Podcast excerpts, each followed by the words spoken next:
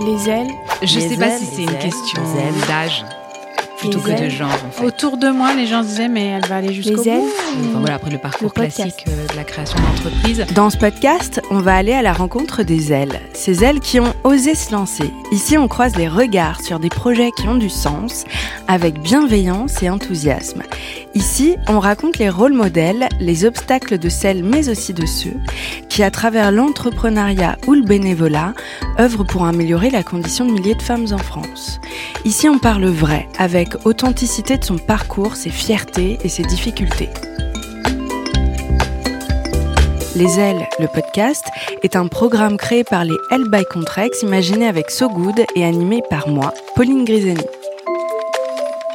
Bonjour à toutes les deux, bonjour Angéline, Bonjour. bonjour Juliette. Bonjour. Je suis ravie d'être euh, aujourd'hui avec vous pour ce nouvel épisode. En quelques mots, est-ce que vous pouvez nous dire qui vous êtes? Je suis Juliette, je suis aujourd'hui en tout cas la fondatrice de My Yes Life. Oui.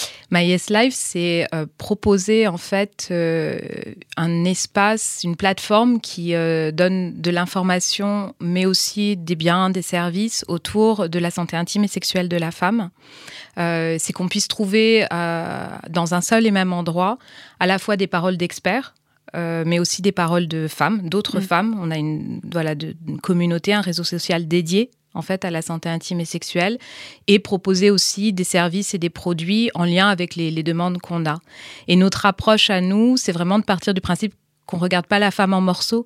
Donc, euh, tu peux rentrer parce que tu as des questionnements sur une endométriose, mais avec nous, tu peux rester puisque quand tu seras ménopausée, on, on est encore là et on a encore d'autres questions et une communauté de femmes qui vont pouvoir échanger avec toi sur tes questions après ménopause, ménopause et éventuellement d'autres questions autour du plaisir, euh, plaisir féminin. Donc on est sur, voilà, on est le, moi j'aime bien dire qu'on est le complice digital de la femme sur la santé intime et sexuelle. Et euh, sinon, bah, je suis une femme qui vit en France Ouais. et euh, qui, euh, qui a 46 ans et qui du coup a derrière elle les aventures d'une femme de 46 ans. J'adore, c'est hyper bien résumé. Bonjour Angéline, Bonjour. à toi de te présenter en quelques mots. Alors moi, j'ai 47 ans. Pas loin. Pas loin. C'est ça, j'ai 47 ans. Euh, qui je suis? Bah, Je suis la cofondatrice de Rue du Colibri. Et hum, sinon, je suis aussi, bah, bien entendu, une femme euh, investie, je crois, une femme authentique aussi, Euh, une femme qui aime, euh, qui aime les gens, qui aime euh, les autres.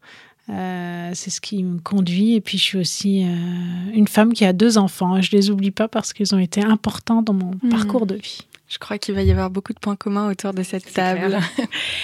Euh, Juliette, tu as commencé un peu à le dire, mais j'aimerais que tu approfondisses, que toutes les deux vous approfondissiez sur votre parcours avant de vous lancer dans ce projet. Je me retourne vers toi, Juliette.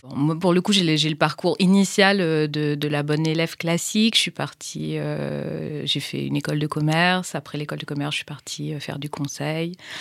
Mais en fait, euh, je me suis vite ennuyée dans, dans le salariat. Mhm. Euh, donc, euh, je suis partie à mon compte. J'ai beaucoup travaillé dans, dans tout ce qui était informatique, digital, ce Mhm. genre de choses pendant une dizaine d'années.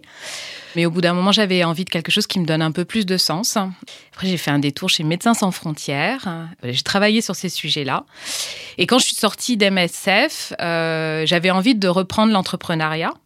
Mais cette fois-ci, j'avais envie de faire quelque chose qui faisait plus de sens pour moi. Et, euh, c'est de là qu'est parti My Yes Life. En me disant, aujourd'hui, j'ai envie de faire un projet pour les femmes. Et le, premier corollaire euh, pour moi de l'autonomie de la femme et du droit de la femme, c'est la défense de son corps, c'est la connaissance de son corps et c'est l'autonomie dans son corps. Tellement, tellement. Et voilà. Et donc, c'est de là qu'est parti My Yes Life en me disant euh, ce, qui est, ce, qui, ce qui est important, c'est que on puisse, euh, on puisse faire un projet, que je puisse travailler sur un projet où je sais que euh, je donnerai suffisamment d'éléments à la femme pour être plus autonome dans tout ce qui touche à, son, à sa santé de femme et qu'est-ce qui est le plus propre à la santé de la femme que sa santé intime et sexuelle. Angéline, je crois que ça te parle. On débattra clairement, ça là-dessus parle. Avant Rue du Colibri, quel a été ton parcours à toi? Alors moi, j'ai un parcours euh, classique également. Donc, euh, école supérieure de commerce. Euh, après, je suis partie à l'étranger. J'ai eu la chance, j'avais, je sais pas pourquoi, j'avais l'amour du Canada et que je suis partie, euh, voilà, je suis partie au Canada et euh, j'ai la chance de, vivre un an là-bas. J'ai adoré la culture, aussi l'expérience vis-à-vis du travail, l'égalité aussi qui est différente qu'en France. tout ça m'a fait rebondir et puis pour des raisons familiales, j'ai dû rentrer. Et ensuite, j'ai euh, bah, j'ai travaillé euh, pour une belle entreprise, euh, Clairefontaine-Rodia, mm. qui est une entreprise française qu'on connaît de Caillet. Mm. Et en fait, j'ai été recrutée pour créer un nouveau département. Ils ont des machines pour faire du papier. Qu'est-ce qu'ils peuvent faire d'autre? Et du coup, j'ai créé toute la gamme qui est des loisirs créatifs à base de papier. Là, je me suis vraiment éclatée, je me suis fait plaisir. Et, et puis, à un moment donné, à force de faire des salons du papier, au bout du 18e salon du papier, donc 18e, ça veut dire 18 Là, je me suis retournée, je me souviens très bien du regard en me disant, je me sens quelque part vieillir, je me hmm. sens voir les années qui passent. Et du coup, il est temps de faire autre chose. Hmm. Et j'ai pris cette décision. La semaine suivante, j'avais un appel téléphonique incroyable de la société euh, Béaba, euh, pas la cité, qui est dans les produits de puriculture. Et l'idée, c'était de, travailler avec euh, le nouveau DG pour aider à, redresser l'entreprise. Et j'ai trouvé le, challenge génial. Et puis là, un événement de la vie qui m'a rattrapé.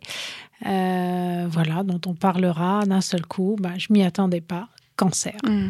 Et du coup, ben, les choses changent. Je me suis aperçue que moi, je connaissais pas du tout la maladie. Mm. Et j'avais, j'ai vraiment compris que la maladie, c'était un monde à part. Il y avait quelque part le monde des vivants et de la société, le monde de la maladie. Et à partir de là, les choses ont pris un nouveau mm. sens. Et j'ai voulu continuer ce sens que cette expérience m'a vraiment insufflé. Et aujourd'hui, je crois que voilà, mm. c'était le destin. On en parlera, mais le destin, mais d'une expérience de vie, et ben tout qui change et, et tant mieux.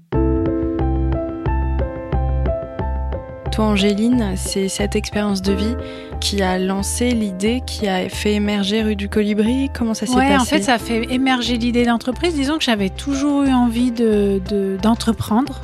De, je m'étais dit un jour, et puis quand j'ai connu la maladie, je me suis dit, mais, mais pourquoi t'attends Il mm. faut plus attendre. C'est tout de suite parce que demain, on ne sait pas en mm. fait. Et du coup, à partir de ce moment-là, ça a été, entre guillemets, plus facile de se dire on se lance. Parce que, euh, parce que voilà, putain à perdre. Je dirais que moi, j'ai réfléchi après, en fait. Je dirais que c'est maintenant au bout de 15 mois qu'on réfléchit plus, qu'on commence un peu à stresser. Mais sinon, euh, voilà, c'était dans la maladie, j'avais plus envie d'attendre pour rien. Justement, raconte-moi les débuts, la genèse euh, de ton concept, de ta mission de vie, parce que je crois que toutes les deux, il y a quelque chose qui est de l'ordre de la mission de vie. Euh, moi, quand j'allais à l'hôpital, euh, on passe beaucoup de temps à attendre, on est, on est un peu branché de partout, on a tout le temps des examens, etc. En fait, moi, pour m'aider, bah, j'avais toujours, j'ai toujours aimé créer des produits. En fait, mm. moi, j'aime la couleur, j'aime créer. Et je pouvais être n'importe où et je me disais, mais comment on pourrait faire une seringue autrement? Mais comment on pourrait faire ci autrement? Et en fait, en permanence, quoi. Et puis, à un moment donné, ben, première chimiothérapie, euh, quand je suis arrivée, ils m'ont dit ben non, vous avez un pull, il va falloir l'enlever. Et là, ça a été la goutte qui a mmh. fait déborder le vase parce qu'ils m'avaient pas prévenu. Et on avait déjà, enfin, j'avais déjà plein d'examens. Je me suis dit attends, c'est bon. Mmh. Et là, en fait, j'ai craqué. Euh, j'ai craqué. Alors, bien sûr, j'ai eu ma chimio, hein, ça, y a pas de problème. Mais du coup, j'ai pris, j'avais un cahier avec moi, je me suis mis à dessiner et j'ai commencé à dessiner le vêtement idéal pour les personnes qui sont en parcours de soins. Donc l'idée, elle est née de là. Elle est née de là et en même temps, je faisais un MBA à cette époque-là. En plus de mon boulet, en plus de mon boulot, pardon, je faisais un MBA et il y avait une personne qui était avec moi qui s'appelle Lucie. Et voilà, on avait vu qu'on a partagé plein de choses, surtout les mêmes valeurs. On est très différentes, mais les mêmes valeurs. Et j'ai commencé à écrire un projet à l'hôpital. Et donc, je lui ai envoyé le projet.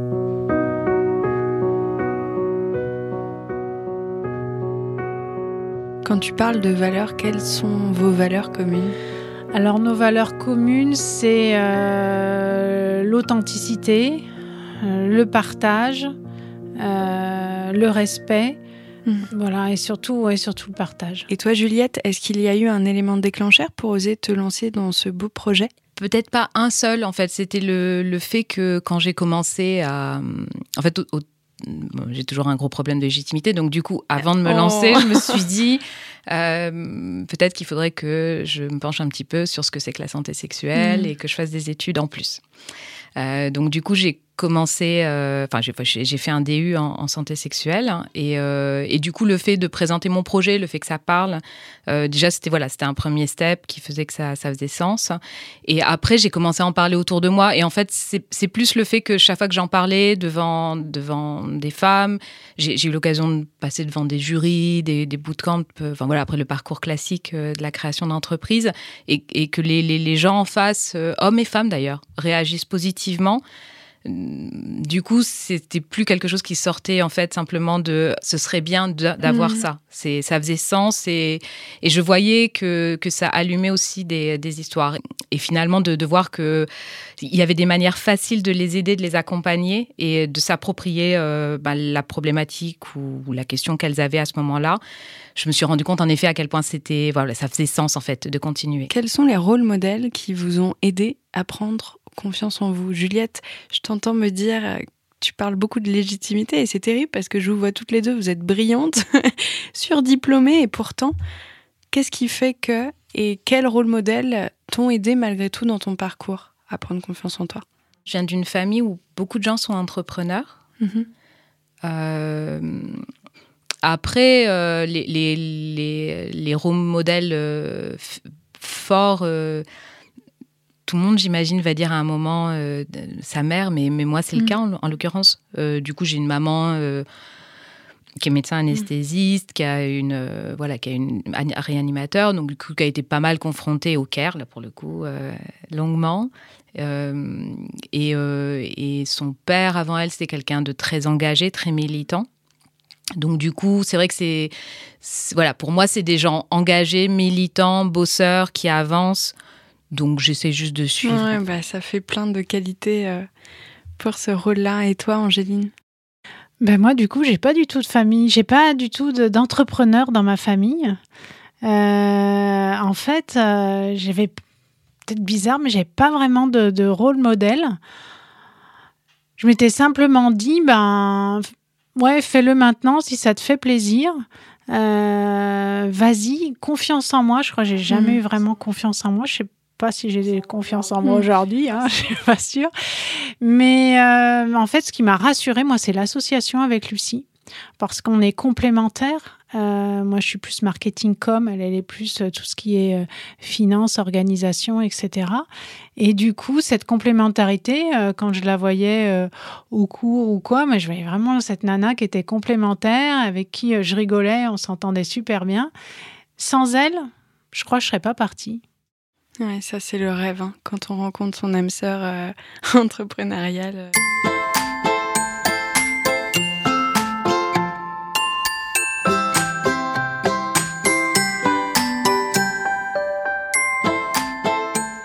Qu'est-ce qui vous a donné envie de postuler au programme Les L euh, by Contrex Moi je me demande, est-ce que vous avez essayé de postuler au début de votre aventure ou plutôt une fois que vous étiez lancé dans un second temps? Toi Juliette? Ah non, moi c'était au tout début. Euh, c'était vraiment à la sortie des MSF. Euh, je venais de finir euh, bah, une partie du DU, en tout mhm. cas, en santé sexuelle.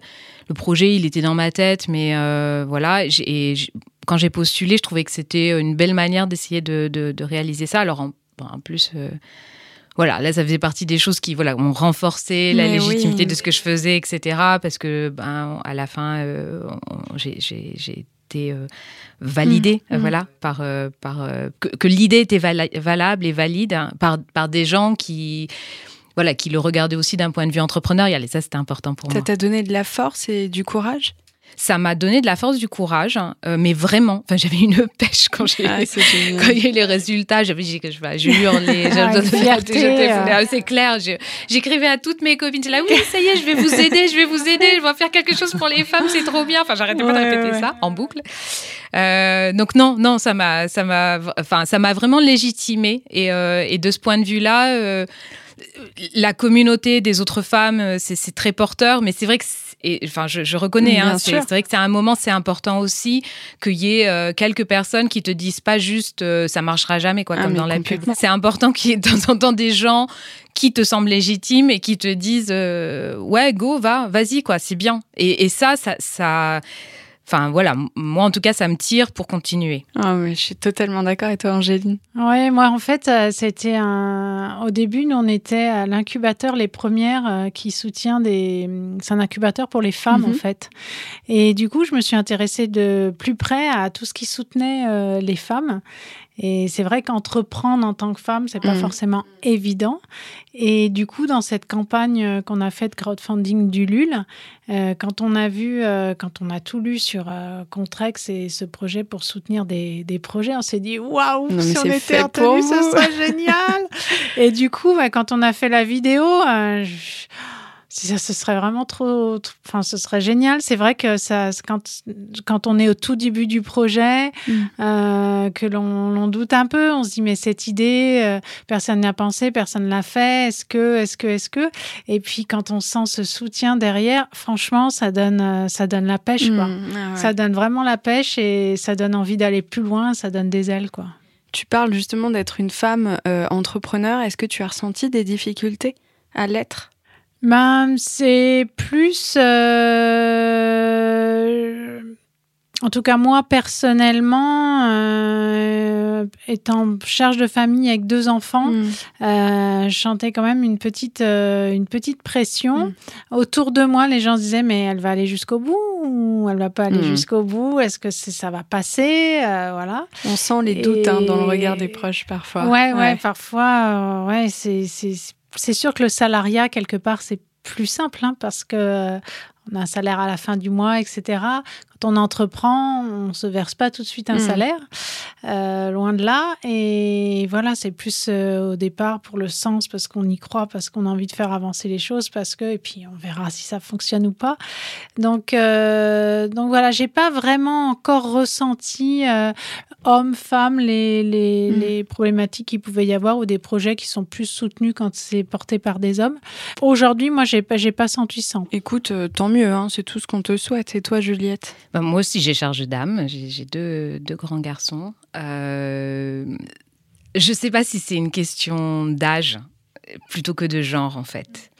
Quand tu as 46 ans, 45 ans, 47 ans, que tes enfants, ils sont à un stade euh, où... Euh, enfin, moi, voilà, moi, j'ai un grand garçon qui va commencer des études. Mmh. Euh, un petit, un petit, pas très petit, beaucoup plus grand que moi même. Euh, et, et, du coup, euh, bah, tu peux pas t'empêcher que ton esprit il soit un petit peu là.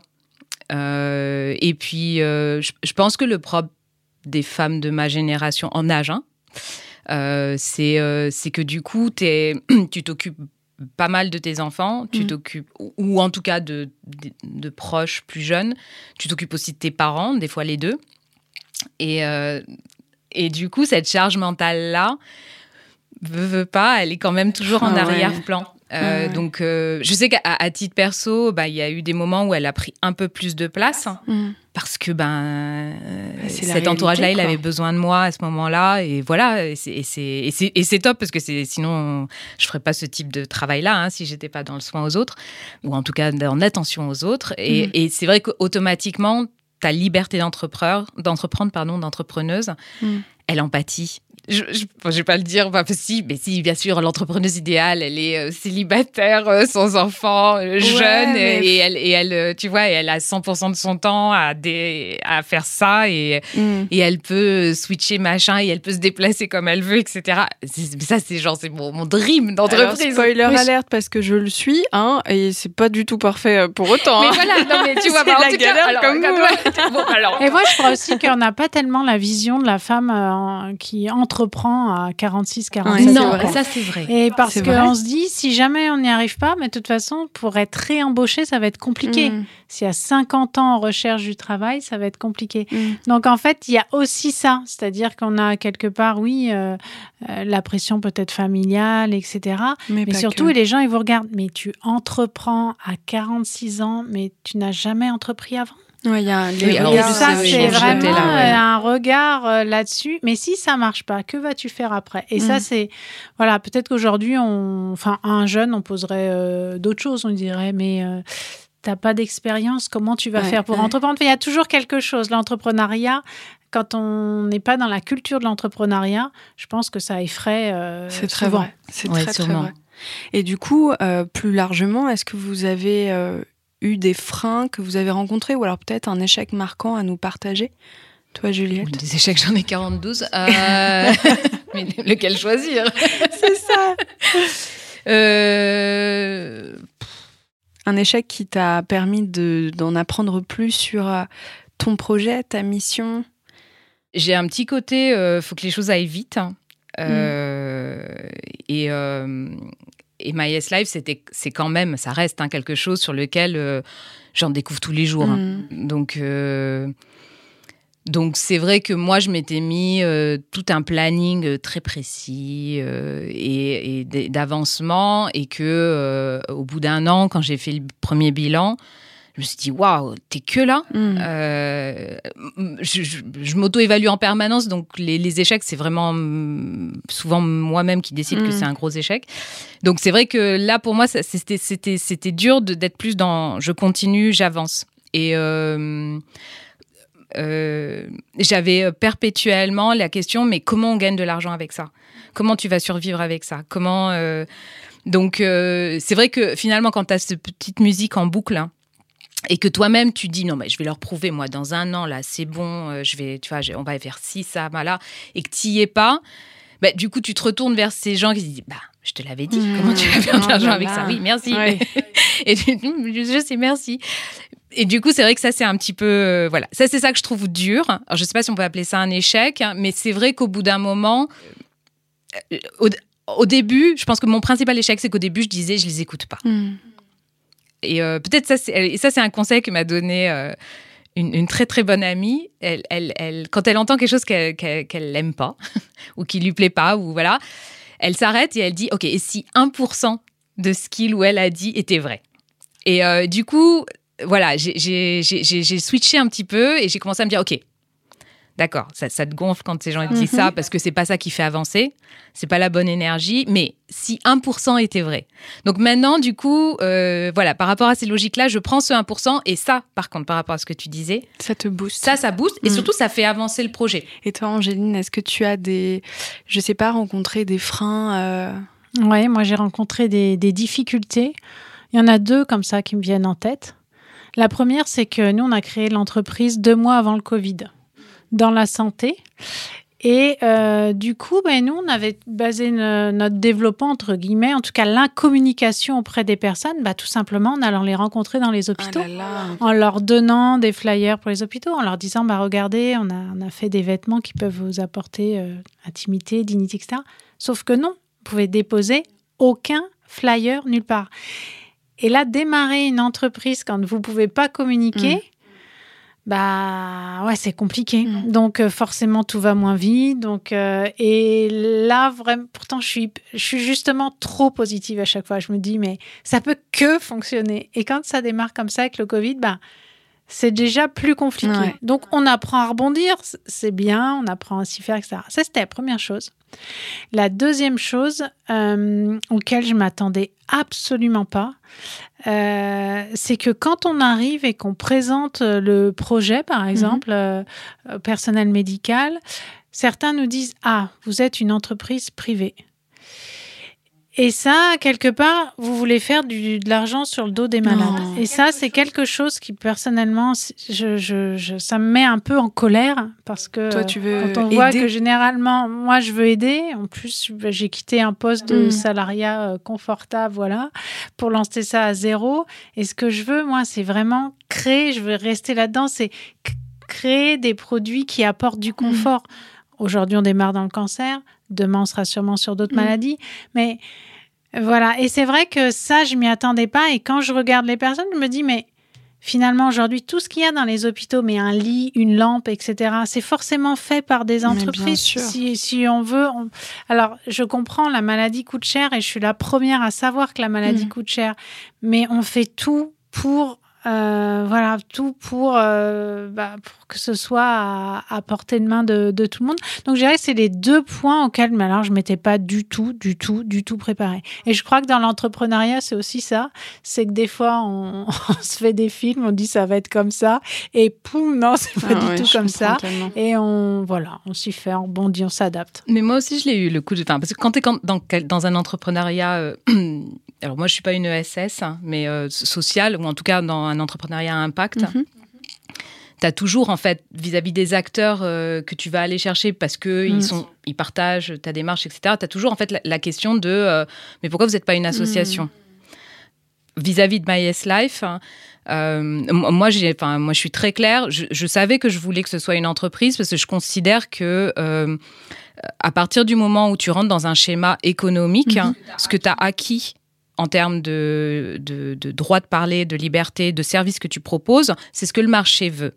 Si tu te fondes uniquement sur une structure associative qui va obligatoirement à un moment être financée par du public ou du politique, ça veut dire que tu es soumis en fait à une décision mmh. politique d'aller dans un sens ou mmh. dans un autre.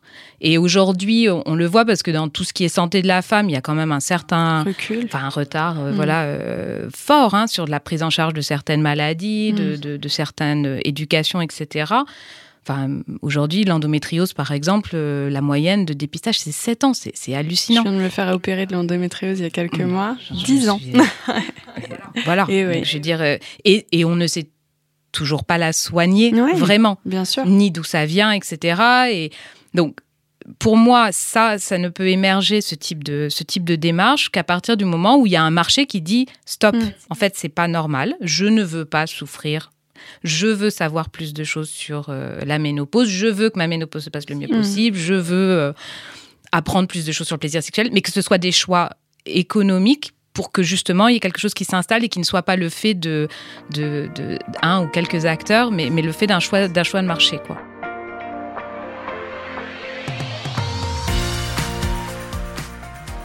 Et justement, quels sont vos conseils vos, trucs, vos astuces à destination de quelqu'un qui voudrait euh, se lancer, qui a un projet qui lui tient à cœur, qui a du sens. Euh, je sais, toi, Angéline, que tu as fait une campagne de crowdfunding. Est-ce que tu auras des conseils aujourd'hui à nous donner? Ouais, alors déjà, quand on a un projet, euh, c'est chouette d'avoir un projet. Donc, si on a un projet qui tient à, cœur, mmh. ben voilà, il faut creuser, avancer. Alors, ce que je pourrais peut-être, voilà, les conseils ou les, les, astuces, pour moi, je me dis qu'au départ, vous pouvez, euh, si jamais vous avez un projet, que vous êtes euh, salarié, bah, continuez euh, à être salarié et faites votre projet en parallèle, mais juste le début. Mmh parce que clairement, sinon après, vous risquez un burn-out aussi, mm. parce qu'on ne peut pas tout faire, ça prend du temps. Ensuite, il faut savoir qu'en France, il y a beaucoup d'incubateurs. Donc, euh, dans votre ville, renseignez-vous. Ça, c'est hyper important, parce que vous allez rencontrer des gens aussi qui ont d'autres projets. Vous allez pouvoir échanger. C'est souvent d'ailleurs du bénévolat, et c'est des gens qui sont vraiment investis, qui ont ça, qui ça à cœur. Donc, vous allez trouver des, des conseils, des astuces. Et puis, il y a aussi tout ce qui est le crowdfunding.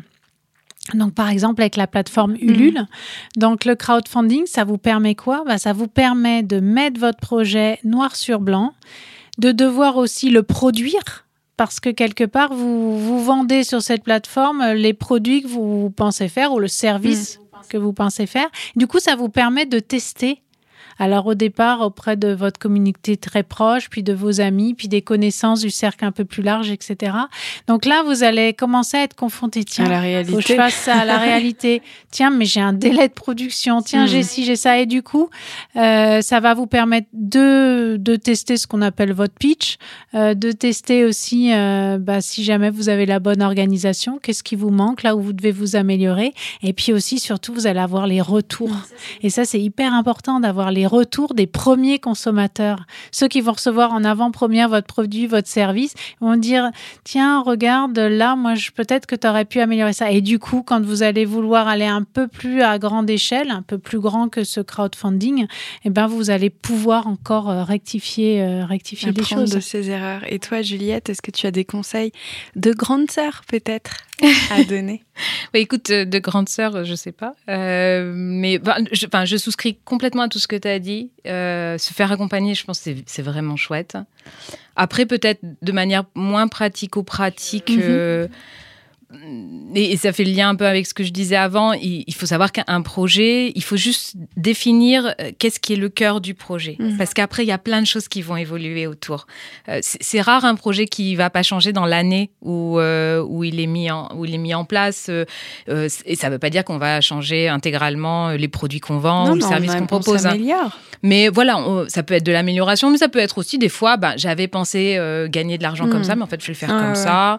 j'avais pensé y aller comme si, bah, je vais y aller comme ça. Et toutes ces réadaptations-là, c'est important de les faire. La seule chose, et c'est pour ça que je parle vraiment du cœur du projet, c'est de se dire, OK, qu'est-ce que je voulais donner au, début Mais, mais c'est important de se dire qu'un projet, ça va évoluer. Hmm. Voilà. Et que euh, même si on a les meilleurs cookies du monde, peut-être que c'est pas exactement ces cookies-là mm. qu'on va vendre ou peut-être qu'on va vendre autre chose avant de vendre les cookies. Et c'est pas grave et c'est presque tant mieux euh, la exactement. du temps. Après, pour euh, compléter par rapport à ce que tu dis, tu me fais penser à une chose, c'est que pour moi aussi, ce qui est important, c'est de se dire qui est-ce qui va être intéressé par mon produit ou mon projet et vraiment de se mettre dans la peau de cette personne. C'est qui cette mm. personne?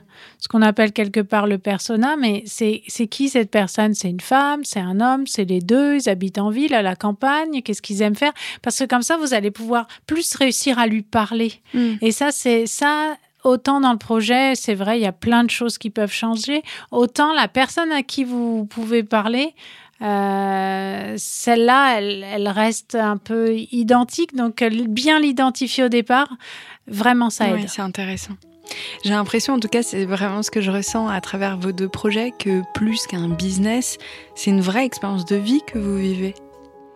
Ah oui, moi je dors, je vis, je mange ma ah yes bah life. J'ai même embarqué mes enfants qui sont mes premiers, euh, mes premières aides sur ça. Parce que c'est deux garçons, mais ils sont très. Euh, mais tant mieux, c'est très très impliqués. Euh, oui, oui, ça devient un projet de vie. Je pense que ça doit être saoulant pour les gens autour de toi au bout d'un moment. J'essaie de mettre la pédale douce des fois. Exactement. Et toi, Angéline? Ouais, c'est ça devient un, ouais, un projet de, enfin un, projet de vie, ouais, un projet qui a, qui a plein de sens. Euh, la difficulté, c'est en effet de réussir à garder la juste mmh. distance.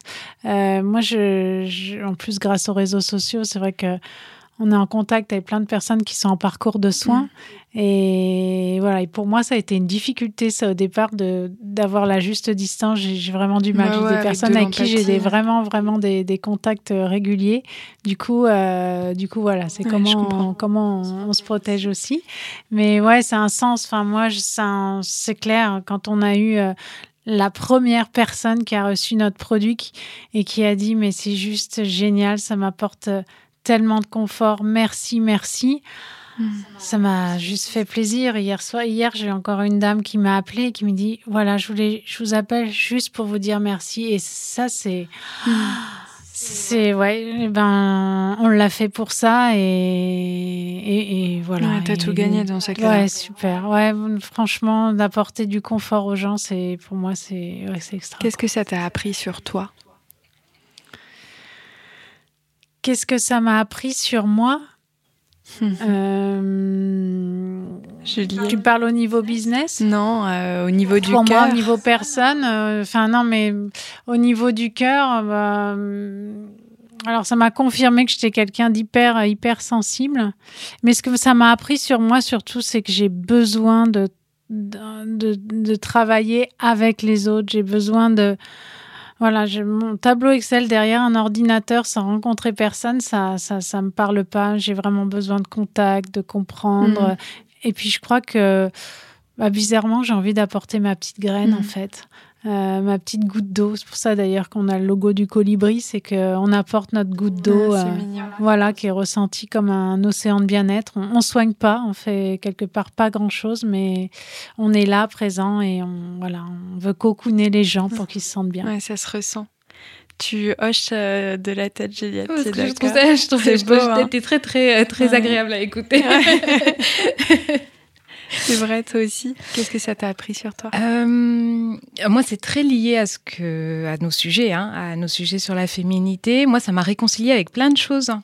euh, y compris avec euh, des questions que moi je pouvais avoir. Hein. Enfin, du coup, moi, des fois, je construis ma yes life pour moi. Bah, bah oui. Je, bah, voilà, j'ai cette question. D'ailleurs, ça m'arrive des fois. Je me dis, mais j'ai cette question. On y répond déjà. Ah oui, ah oui, c'est vrai. Alors du coup, je voilà. Non, moi ça m'a voilà, moi ça m'a beaucoup euh, ça m'a beaucoup interrogé et, ça m'a beaucoup appris sur qu'est-ce que ça veut dire euh, de se considérer comme femme.